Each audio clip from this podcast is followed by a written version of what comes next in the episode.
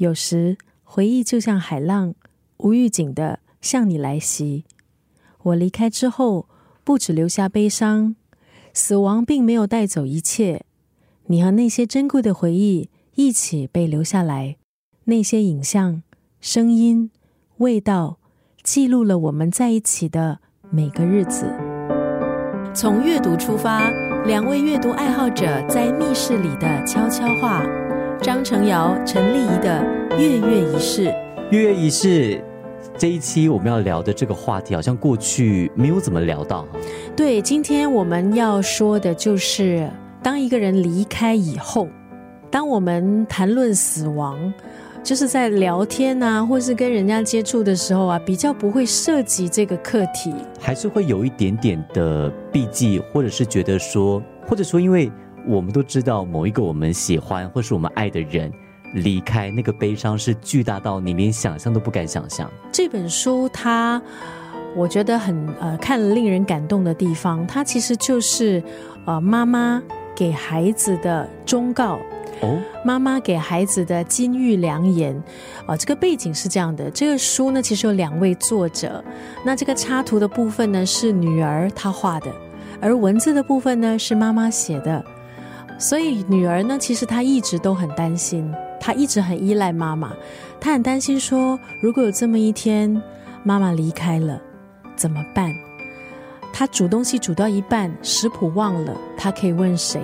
哦，谁会唠叨她要整理房间？当她遇到一个人，她不确定对方是不是对的人，她可以问谁？她可以相信谁？然后，当她要埋怨工作多不顺心，老板多可恶。他可以向谁倾诉？所以这些种种就让这位呃女插画作者觉得很恐惧。她就很坦白的跟妈妈说了，她就跟妈妈说：“妈妈，不如这样子吧，你就给我一个手册。如果有一天你走了，我可以怎么样面对你离开这个事实？”妈妈呢也很爽快的答应，就成就了这本书。我离开之后，我离开之后，这是一本插画图文书。然后就好像刚刚丽丽讲的，文字是插画家的妈妈特别写下来，就是给女儿的一些忠告，或者说一些建议。如果有一天妈妈离开了，那我还有什么东西想要留给我的女儿，是吗？嗯，每一个人的离去，他都会带有一些遗憾吧。可能一些话你还来不及说，一些事你还来不及做，你就走了。所以我觉得这本书里面，它其实也包含了，呃，像是妈妈对女儿的牵挂，对女儿的爱。那妈妈也想象，你知道吗？万一她真的有一天走了，那她可以怎么样去把自己还没有说出口的很多的跟女儿想跟女儿说的话，在这本书里头一一的哦把它列出来。我想到有一会儿，我跟我妈妈那个时候我回台湾放假。然后吃了晚饭之后呢，我就跟妈妈去外头散步。我很少有机会跟妈妈有那么长的时间相处。然后那一次散步散到一半的时候呢，我妈妈也不知道怎么样就把话题带到了她离开之后。那她就开始告诉我说，如果我妈妈哪一天离开了。呃，这个房子你应该怎么去处理？那妈妈的哪些遗产，有哪些银行的东西，你要怎么样去处理？他就开始跟我讲这些东西，然后那个当下，我第一个反应是有一点点的不知所措。怎么会突然间跟你聊这些？对，我会觉得，就算我知道我妈妈很健康，但当她一聊起她离开之后的东西，我就会有一种无以名状的悲伤。但过后呢，我妈妈就告诉我。他一定要说了，他才会觉得舒坦，因为我相信爸爸妈妈都知道，有一天他们是没有意外的话，哈，爸爸妈妈应该都会比孩子还要早离开这个世界。那么爸爸妈妈其实最担心的就是我离开之后，我的孩子要怎么样去面对这个世界？如果这个世界欺负了我的孩子，我可以怎么样去帮助他们？其实虽然我的孩子年纪还很小，像我女儿才八岁，但是她其实。两年前就已经开始跟我讨论这个死亡的课题。他六岁就跟你讨论死亡的课题，对，他怎么跟你切入？他开始发现呢，花会凋谢，好，然后动物啊、人啊会死，所以他就问我：“那妈妈你会死吗？”我说：“我当然会啊。”那他就说啊，那我呢？我说你会啊，可是那是很久很久以后的事情。那他下一个问题应该就是我不要妈妈死，是吧？他就说妈妈，你可以活久一点吗？嗯啊，我说我尽量啦，我说我现在尽量的就是保持健康的生活，这样就可以活久一点。我觉得死亡是一个很有趣，但是又很必要的给小孩子的教育。我在我小的时候，我印象好深刻，也是大概八岁左右的时候，我突然意识到人是会死的。但那个时候我不是看花那么浪漫啦，我是看电影，因为电影里面都会有一些情节是呃谁谁死掉。然后我印象好深刻，那个时候八岁的时候呢，我就突然有一天我在想，如果有一天我死了会怎么办？然后我就开始好慌。我记得有一天晚上，我就在床上，我那边一直哭，一直哭。因为那时候我还是跟我妈妈睡，我就一直哭，一直哭。我跟我妈妈说：“我不要死，我不要你死。”所以我的反应跟你的女儿是差蛮多的。其实我女儿问的其中一个问题就是：死了去哪里？死了会复活吗？就是会，你知道吗？投胎转世，她会问这样的一个的这些问题。那我给她的答案就是：妈妈也不知道。因为没有人能够告诉你死了的人不可能告诉你说，哎，他们死了之后去哪里？我就说看一个人的信仰啊，看一个人相信什么啊，他死后呢，可能就会到不同的地方去。哇，就是我给我女儿的答案，死亡它就是给生命加一个期限。你有没有想过，如果人的生命是没有期限的，他活着的态度？他如何活着，也肯定跟他有期限是很大的不同，不是吗？有期限也代表你会赋予这个生命有一个价值，因为你知道时间迫切，或是你已经没有时间，或是你不知道哪一天你会被带走嘛，会有种迫切感。对，当你发现生命会结束的时候，你就会想要把它的价值。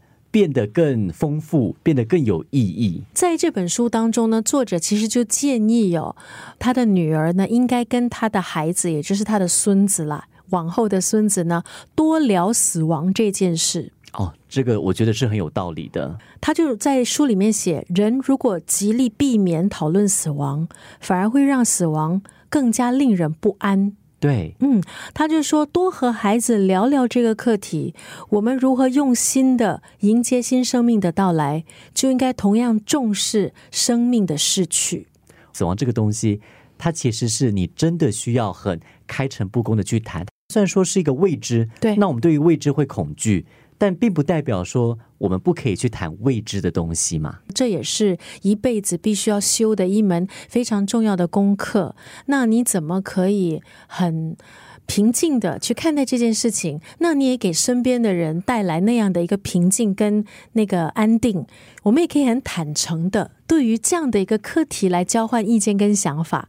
那在这本书里头呢，其实我很欣赏这本书的作者，是因为虽然死亡在很多人的眼中是一个沉重的课题，嗯，但是因为他有这个女儿的插图，很生动。然后再加上妈妈，她虽然在谈死亡，她很幽默，哎，是哦，对，因为在书里面有好多的章节啊，都显露了这个妈妈的幽默哈，就给大家分享其中的两个。其中一个章节呢，就是妈妈说讣告呢要尽量自己写。不要让别人帮你写，不要帮别人定义你的人生。人生 对，而且他说要，如果你真的没有办法自己写，至少要找那些很了解你的人来写。然后他说，我的那个讣告不应该包括以下的内容，其中一项就是他把温暖的爱分给身边的每一个人。为什么嘞？他说：“算了吧，别骗人了。”好可爱的妈妈。就是说，我很确定，我办公室附近的那个交通警察不会同意这句话。当然，死亡有它的沉重灰暗面，但是我觉得，如果你能够看透它，它其实你也可以很轻松的，甚至是你赋予你自己的一个幽默去诠释。对，死亡真的没有必要用太沉重的一个心情，或是一提到就。一定要觉得说把这个气氛拉得很悲伤。其中一个章节呢，就是妈妈提醒女儿，如果有一天她不在了，不要忘了要找空间去呼吸。打个比方，可以找一片最绿的草地，然后呢，就跪在上面仔细看那些小虫、那些色彩的线条纠缠在一起的小草，闭上眼睛，呼吸泥土的气息。如果你够幸运，可以顺利躲过洒水器。后面还要再补一句，就是前面他本来勾勒出一个哇，好恬静，哇，好清新的一个画面，然后后面你可以躲过那个洒水器。所以我觉得这本书它呃很难得的地方，就是他在讨论死亡这个课题呀，妈妈也不忘的，就是有时候忧自己一默。对，嗯，我在想，如果今天我是那位女儿，真的有一天妈妈百年之后。我只要每一次翻开这本书，我都可以看到妈妈的爱，我都可以看到妈妈的幽默，我都可以看到妈妈的自嘲。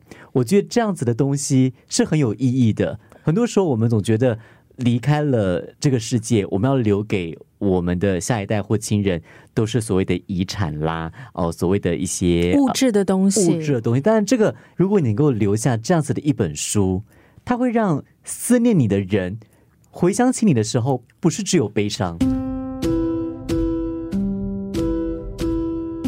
我觉得对于孩子来说，像有这样的一本妈妈留给你的人生指南，真的就是一份妈妈最贴心的表现出对你的爱的一份礼物，独一无二的。对，因为里头蕴含了妈妈的智慧，好，而还有妈妈的这个人生的历练。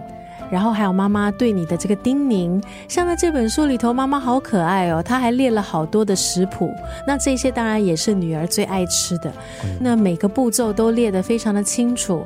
这本书里头呢，也有我觉得挺重要的章节，就是关于情感的。嗯，好，就是女儿呢，如果有那么一天，她想要跟一个人在一起，好，那她怎么去判定对方是不是对的人？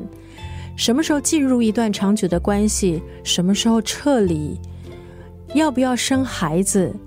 要不要当妈妈？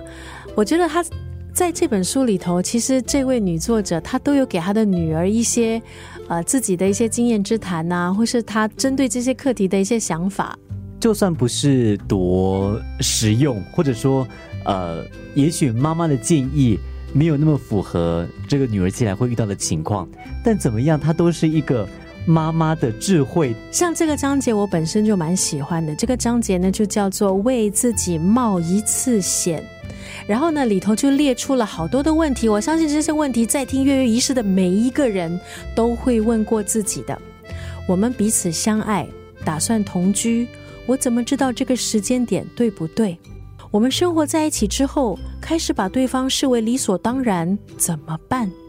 我们都尽力了，最后分手，怎么办？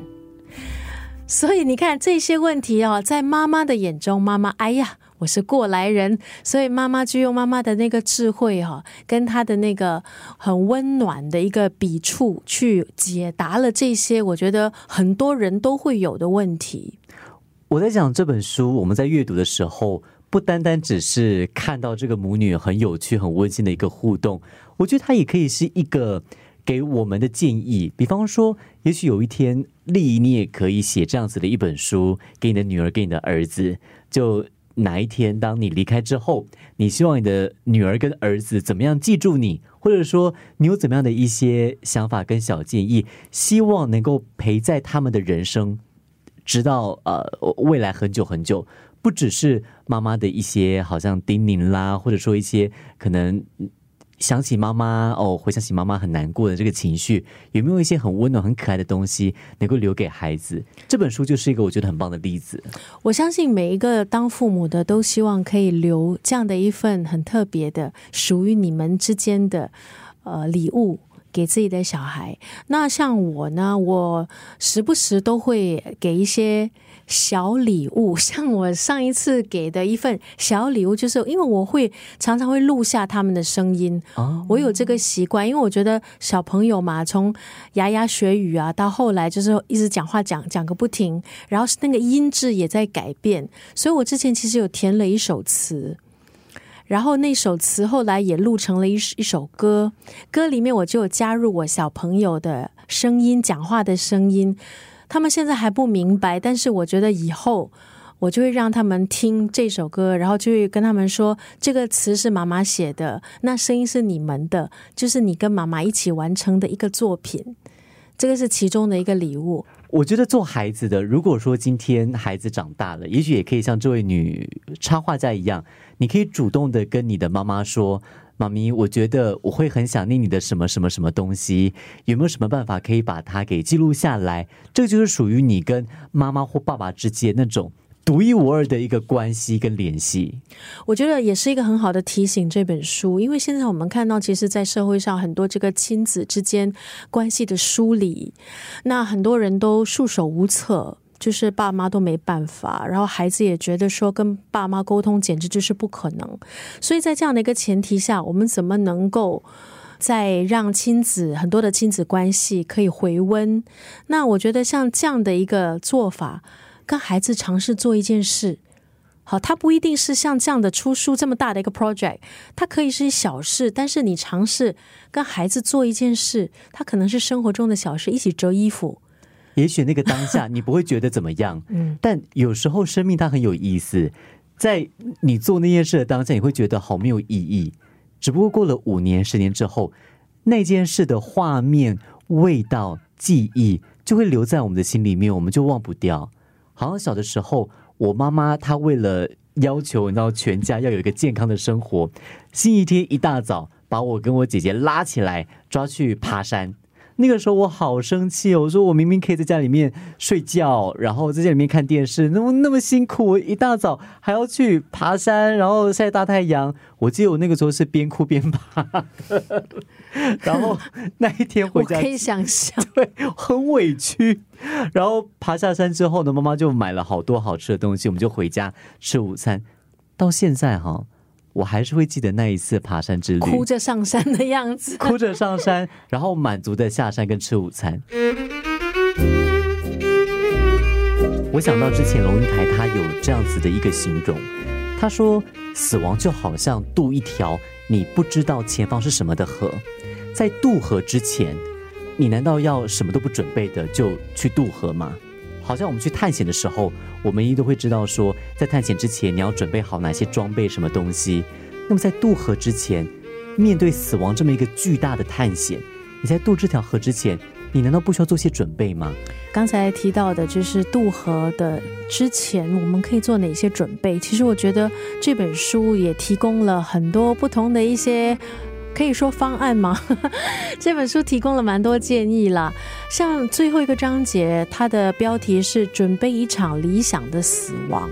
哦，这个嗯，我觉得可以准备，但是有时候也说不上。可是作者他是说，我们一生其实都在筹划，筹划婚礼，筹划生日派对、纪念日、旅行。为什么不能花一点时间想想你要用什么方式离开这个世界？要记住，不管你身边有多少人陪伴，最后只有你自己面对死亡，这是你的个人秀，所以就是一个人渡那一条河。那当然有很多恐惧啊、未知啊，但是我觉得，如果我们能够尽早的开始，从聊天开始，从听月月仪式开始，哇，做做这个建设的话，好会皆有利益，没有？那我觉得在渡河的。启程的时候，渡河的过程，你可以有多一点点的坦然跟安心。从阅读出发，两位阅读爱好者在密室里的悄悄话。张成尧、陈丽仪的月月仪式。